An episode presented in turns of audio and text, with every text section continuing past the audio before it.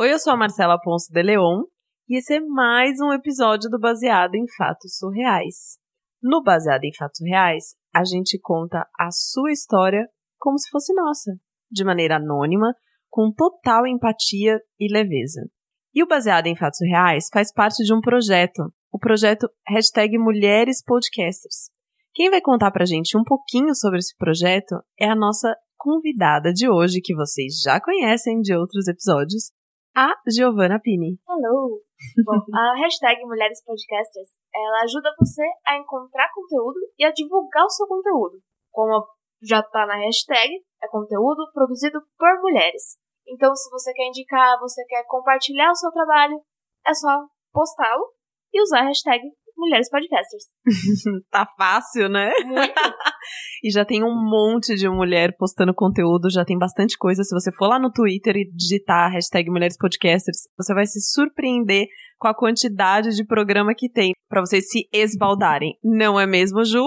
É verdade, gente. O que a gente acha de programa e com temáticas totalmente diferentes por essa hashtag é muito bacana. Vai lá, clica na hashtag, eu tenho certeza que você vai achar um programa que te interesse.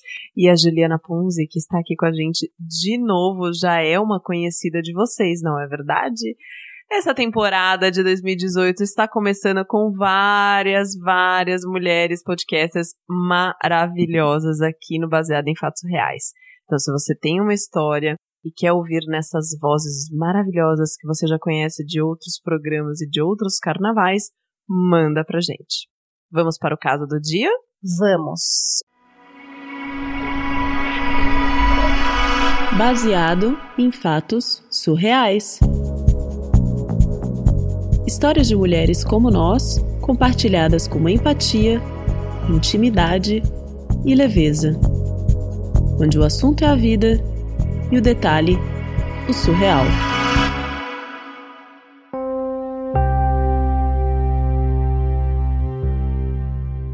Do dia não é fácil. Já vou avisar para vocês. Não é nada fácil e eu acho que ele responde um pouco a pergunta por que, que nós mulheres temos tanto medo de qualquer coisa na rua. Vou contar para vocês a minha história hoje.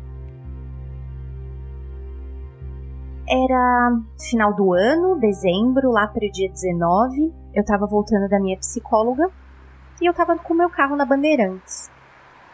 E tava um pouco de trânsito. Eu parei embaixo de uma ponte. Meu celular tinha apitado, era alguma mensagem. Eu aproveitei o trânsito, peguei a minha bolsa, coloquei ela em cima do banco do passageiro e peguei o celular. Eu acho que já devia ter alguém prestando atenção nisso, hum. né? Então apareceu um cara, ele arrebentou o meu vidro Nossa. do passageiro estourou o vidro, pegou minha bolsa e saiu correndo. Bom, eu Bom, fiquei... clássico, clássico de, de trânsito, né, aqui em São Paulo. Acontece bastante.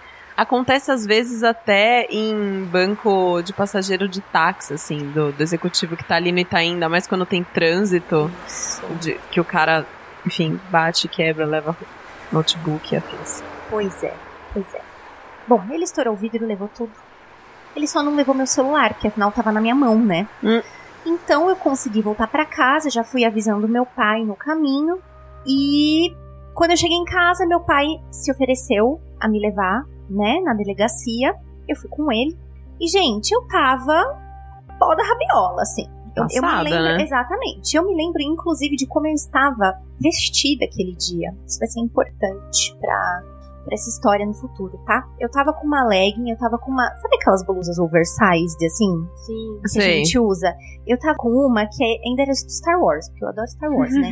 eu tava com a maquiagem toda borrada. Eu já tinha chorado pra caramba. Eu tava tremendo, vim tremendo até minha casa. Enfim, eu tava descabelada. Eu não tava bem, né? Tinha acabado de passar Afinal por um, de contas, né? Razão. Por um baita susto. Bom, Cheguei na delegacia com meu pai, demorei um pouquinho para ser atendida, né? Aquela coisa de delegacia e tal. O escrivão me chamou, pegou todos os meus dados, perguntou o que, que aconteceu, fui contando para ele. E aí, né, ele falou: "Ah, isso com certeza é por causa, né, do fim do ano, tem muita gente que sai, né, por indulto de Natal, e aí essas ah, pessoas é verdade. cometem mesmo esses crimes, isso é muito normal no, no final do ano". Gente, É uma loucura, né? Você ouvir é normal no É. final do ano. Exato, e ainda ele me mandou um Captain Obvious, né? Tipo, ah, mas quando a polícia tá embaixo ali perto dessa ponte não acontece nada. Aí quase que eu falei pra ele, nossa querido, jura? Ah. Né? né? Ah. Mas enfim. Bom, acabei saindo, né? Pois é. Pois é, de coisas que temos que ouvir, né? Acabei saindo da delegacia umas 10 da noite, já era bem tarde. É, eu tava com meu pai, obviamente, então eu entrei no carro dele. E nisso apitou uma mensagem no meu Hangouts. Eu achei esquisito, No né? Hangouts? No Hangouts. Nossa, Sim, usa Hangouts. Quem usa Hangouts? é, no celular ainda. Pois é, pois é, pois é. Não, eu acho que deve ter um número de pessoas que usam Hangouts. Enfim. E aí, era de um e-mail que eu não conhecia. E eu vou ser bastante clara na mensagem que eu recebi. É, a mensagem dizia assim: que é, essa pessoa ia foder a minha buceta bem gostoso. Oi? Não, peraí. eu- Assim. Como assim? Bom, depois de tudo que tinha passado naquele dia, eu achei que tinha sido assaltante. Sim. né? Ele tá com todos os meus dados, ele tá com minha carteira, agenda. Eu simplesmente bloqueei porque eu coloquei na minha cabeça, eu não quero lidar com mais nada disso hoje. Nossa. Bloqueei o e-mail e fui pra casa, não falei nada pra ninguém. Nem comentou com seu pai não no carro, comentei. nada. E dessa vez eu dessa vez, tá? Eu não comentei. Eu demorei, óbvio, um montão pra dormir, porque quando eu cheguei em casa eu tava uma pilha de nervos, né? Óbvio, né? Lá pelas duas da manhã, eu recebi uma outra mensagem de um outro e-mail dizendo assim: é, Você pensa que eu não vi como você me olhou? Eu vou foder você. Ai, meu Deus do Aí- céu. Nisso, quando eu li essa frase, você pensa que eu não vi como você me olhou? Eu me toquei. Isso não era o assaltante, isso era o cara da delegacia que tinha os meus dados todos. Eu passei tudo pra ele. Meu Deus, e que só me passa na cabeça que liberdade você deu pro cara fazer isso? Pois é. Ele achou que eu tinha olhado pra ele de um jeito. Gente, eu tava passada, eu tava. Não interessa o que ele achou. Assim, m- m- mesmo que eu tenha flertado com o cara, não me mande uma mensagem, a primeira mensagem, eu vou foder a sua buceta gostoso. Não. Apenas não. E isso porque eu não autorizei, eu não passei o meu número de telefone pra ele. Ele me mandou isso por e-mail, Aham. né? Então é uma coisa muito assustadora.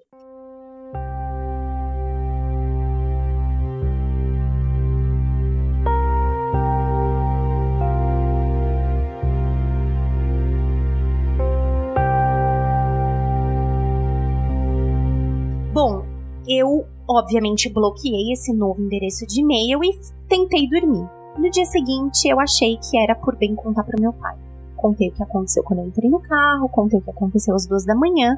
Eu tava muito assustada, porque, gente, esse cara sabia tudo da minha vida. Ele tinha meu endereço, meu telefone, ele tinha todos os meus contatos, ele sabia onde eu morava. Claro, né? Você vai numa delegacia de polícia prestar queixa sobre um crime que você sofreu, Pra uma pessoa que supostamente você deveria ter confiança. que deveria te proteger. Sim. né? Então você vai dar as suas, as suas informações pra aquela pessoa, porque teoricamente você tá segura naquele ambiente. Exatamente. Eu tava tão assustada que quando eu acordei, eu não queria ir pro trabalho, assim, eu tava muito assustada mesmo. Meu pai se ofereceu pra me levar até o trabalho de carro.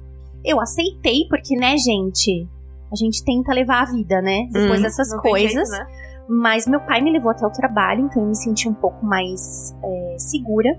E quando foi à tarde, eu no trabalho, eu recebi uma outra mensagem de um outro endereço de e-mail nesses mesmos termos. Eu vou te fuder gostoso, é, você não perde por esperar, coisas desse jeito. Bom, passou o Natal, né? Silêncio total. Quando foi lá pelo dia 27, é, eu tenho uma amiga que mora em Berlim, então ela tava aqui visitando os pais, né? E ela falou assim: Ah, vamos fazer alguma coisa, né? Tô com uma saudade de você, eu quero te ver e tal. Falei, vamos, vamos fazer. Tava sem carro, né? Meu carro ainda, né? Passando por todos os concertos, porque não foi só o vidro quebrado, né? Então Uhum. tem aquele lance de desamassar as partes do carro, tava demorando. Então eu fui pro ponto perto da minha casa e tava lá esperando o busão para me encontrar com a minha amiga. E dessa vez eu recebi uma mensagem no WhatsApp. Não foi mais por e-mail. E no WhatsApp tava escrito do seguinte jeito: Oi, tudo bem? Você lembra de mim? E aí na hora eu falei: É o escrivão, cara. Eu vou voltar para casa, ele tá vendo que eu tô aqui. Eu moro perto da delegacia onde eu fiz o BO. Nossa, gente. Então eu logo Pânico. toquei, eu falei, eu vou voltar pra casa, esse cara ele tá me vendo de algum lugar. Eu voltei pra casa tremendo, né? É, a minha mãe falou: "Você não vai ficar em casa, isso não tá certo. Eu vou levar você até a casa da sua amiga. Você não vai ficar aqui. É, eu entendo o seu medo, mas eu não quero que você entre nessa noia. Você não pode parar de viver por causa desse cara." Aham, tá certo? né? E aí ela me levou até a casa. né? Na realidade, a minha amiga foi me buscar esse dia. Minha mãe se ofereceu, mas aí a minha amiga falou: não, eu vou buscar você em casa. Fui pra casa dela, a gente não saiu esse dia. Eu fiquei dentro do apartamento dela, Nossa, porque cara. morrendo de medo. E no dia seguinte eu decidi. Eu fui até o shopping. Eu troquei o meu número de celular. Eu troquei os meus e-mails. Isso me deu uma baita dor de cabeça, porque assim, eu tive que mandar pra todo mundo: olha, estou trocando meu endereço de e-mail, bababá, estou trocando meu telefone. É, eu não podia trocar de endereço, né? Porque, oi, Uhum. né? Não é assim que a gente faz. E lá por fevereiro foi qu- quando eu consegui trocar meu carro, mas até fevereiro eu fiquei mega ansiosa, porque assim, o cara sabia onde eu morava, ele sabia o modelo do meu carro, então eu saía de casa mega paranoica, olhando pra todos os lados. Então, foi uma coisa mega difícil. Quando eu troquei de carro, eu senti que eu tava um pouco mais segura. Que essa pessoa não iria me identificar com tanta facilidade, mas Você passou quase três meses Sim, morrendo de medo. sob terror. Sim, sim, sim. Por causa de uma pessoa, como você mesma disse, que eu deveria confiar.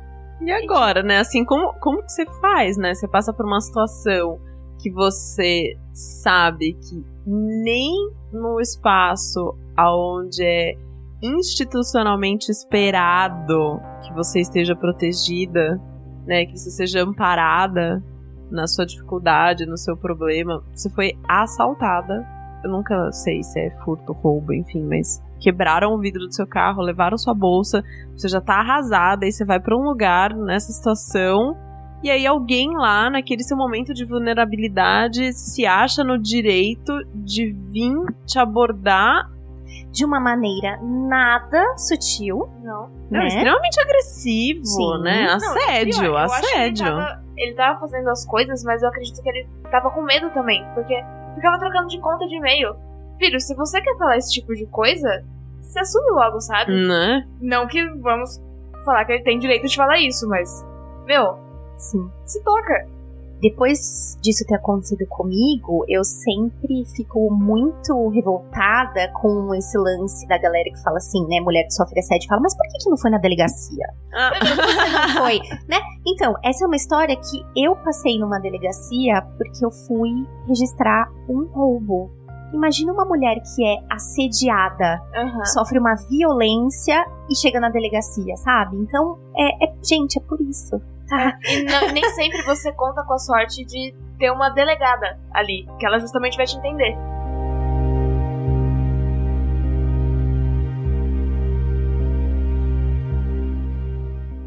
No ano passado, a gente, eu e a menina que eu divido apartamento, a gente passou por um problema lá e ela deu sorte de fazer um BO e contar com uma, uma delegada mesmo. E ela se colocou no lugar e falou: Olha, eu entendo que vocês estão com medo, porque a gente tava achando que tinham entrado no nosso apartamento. A gente morava no primeiro andar.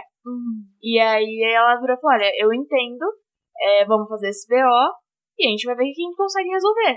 Foi muito mais. Não sei se seria empática, mas eu acho que é seria um, um significado maior.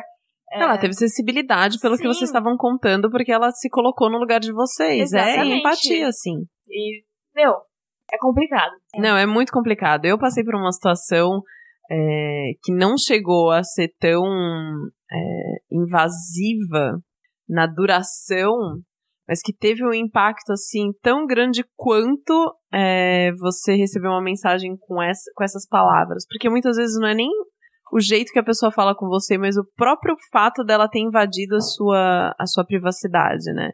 Eu, eu passei por uma situação onde eu, eu moro sozinha e era um domingo à noite, eu tava em casa e eu recebi uma mensagem no WhatsApp é, de um número que eu não conhecia, dizendo: Você está muito linda nessa foto. E aí eu olhei aquele número, não sabia quem era, tipo, apaguei a mensagem e passou. E aí, dali a pouco, mandou outra mensagem. E aí eu falei, quem tá falando? E aí a pessoa do outro lado, nesse caso, eu acho que foi pura falta de noção, mas não justifica. Ah, é o fulano de tal, porteiro do seu prédio. Nossa. E o cara, ele pegou meu telefone e começou a conversar comigo pelo WhatsApp, achando que era a coisa mais normal do mundo. E detalhe, ele era o porteiro que ficava durante a noite. Ah, Nossa, que bom! Não era o porteiro do dia, era o porteiro da noite. Era o porteiro que via eu chegando à noite. Era o porteiro, sabe? Que tava lá quando. Teoricamente. Teoricamente não, que tava lá quando eu tava dormindo, descansando, onde eu precisava me sentir mais protegida. E o pior de tudo, ele me mandou essa mensagem num dia de folga. E quando eu fui falar com a administração do prédio, com a síndica, com o zelador e tudo mais, uma das coisas que eu ouvi foi: Ah, mas a gente nem achava que ele gostava de mulher. Gente, meu Deus. Dois, Ah. ele fez isso no horário dele de, de descanso e ele é, um, ele é o melhor que fica aqui à noite, ele é muito esperto e não sei o quê. Pena que como ser humano não é o melhor, né? E É. aí eu tive que conviver com esse cara mais dois anos. A gente, enfim, mais dois anos que eu fiquei morando nesse condomínio onde a gente não se falava, onde ele não falava comigo, ele nem, ele nem me informava as pessoas que tocavam a campainha e queriam vir no meu apartamento no horário que ele estava trabalhando. Então, segurança zero eu tinha com ele. E, pra, assim, a cereja do bolo foi o zelador me falando assim: Ah, é, a gente sabe que ele fica vendo a vida das pessoas no Facebook dos moradores. Ele pega o nome dos moradores e fica olhando no Facebook a vida de cada um, tipo, pesquisando quem tem coisa aberta. Tem muita gente que tem coisa aberta, Sim. né? E hoje a gente tem muita informação na internet e tem muita gente que não sabe como manter a confidencialidade dos seus dados, assim. É, e, e aí eu, e eu ficava pensando assim, mas como que você, sabendo disso, deixa essa pessoa trabalhando aqui e, e não dá uma orientação de que ela não pode fazer isso? E como ele conseguiu o seu celular? Eu não sei. Eu não sei. Ele disse para o zelador que ele viu no Facebook. Só que eu nunca coloquei o meu, o meu celular na minha conta do Facebook. E mesmo quando eu vendi coisas pelo Facebook, porque eu já vendi, Aham. eu falava para as pessoas falarem comigo no privado. Então, na época, a minha dedução foi que ele violou alguma conta minha de telefone, que na época eu era. Eu tinha uma linha da Claro e a- uma conta minha nunca chegou em casa. Então a minha, a minha dedução foi que ele violou uma conta Gente. minha e descobriu. Mas eu não tenho certeza. Mas o que eu mais acho, quantos, quantos casos a gente não vê, né? Por exemplo, é, aconteceu com uma amiga minha isso. Instalador de internet vai até a casa, vê que a menina é sozinha, Uhum. né? Porque instala no ponto na sala, instala o ponto no quarto, Sim. vê as coisas. E aí o, o cara começou a mandar mensagens pra ela no WhatsApp porque ele viu nos dados no No formulário. formulário da empresa. E ele mandou assim. Ai, gente, isso me revolta de um jeito, porque ele mandou já intimidando ela. Ele fez assim: eu, Então, eu sei que você mora sozinha, você deve ser solteira, só por isso eu peguei o seu telefone e tô mandando mensagem porque eu te achei linda. Ai, meu Deus. Aí ela falou assim: Você. Porque, né? é, qual é o nosso reflexo de se defender? É falar que tem um homem por trás da gente, né? Porque a gente tem medo disso. Aí ela fez assim: Você achou errado, eu tenho um namorado. Aí ele mandou uma mensagem assim: kkkk, duvido. Então, assim, aí ela ligou, né? Ela foi um dos muitos casos dessas pessoas que vão até a casa da gente fazer algum trabalho e pega o telefone. Ela entrou na justiça contra, né? E, e aí, o que ela ouviu também da operadora foi: ah, mas isso é normal, eles pegam os dados mesmo como tá lá. Na... E aí eles mandam mensagem pras meninas: gente, isso não é normal. Se alguém não deu o telefone pra você, não é normal você ir xeretar e pegar o telefone da pessoa e ser invasivo desse jeito. O WhatsApp não é rede social aberta. Ponto. É o seu número de É o telefone. meu número né? de telefone. Gente, WhatsApp, a gente tem que parar. Por mais que o Zuckerberg bote lá stories no WhatsApp, o WhatsApp não é rede social aberta. Esse é o número de telefone da pessoa. Você não tem o direito nenhum, sem o dono do telefone saber, você pegar o telefone e começar a mandar mensagens para essa pessoa. Gente, isso é muito invasivo. É como se alguém fosse, descobrisse o seu celular e batesse na sua porta e falasse: Oi, tudo bem? Eu te achei linda, vim aqui te ver. Gente, isso não é normal. Por favor, existem vários outros jeitos de você conhecer gente. Entra no Tinder, usa algum aplicativo. Não pegue dados pessoais sem permissão para entrar em contato. Isso é invasão de privacidade.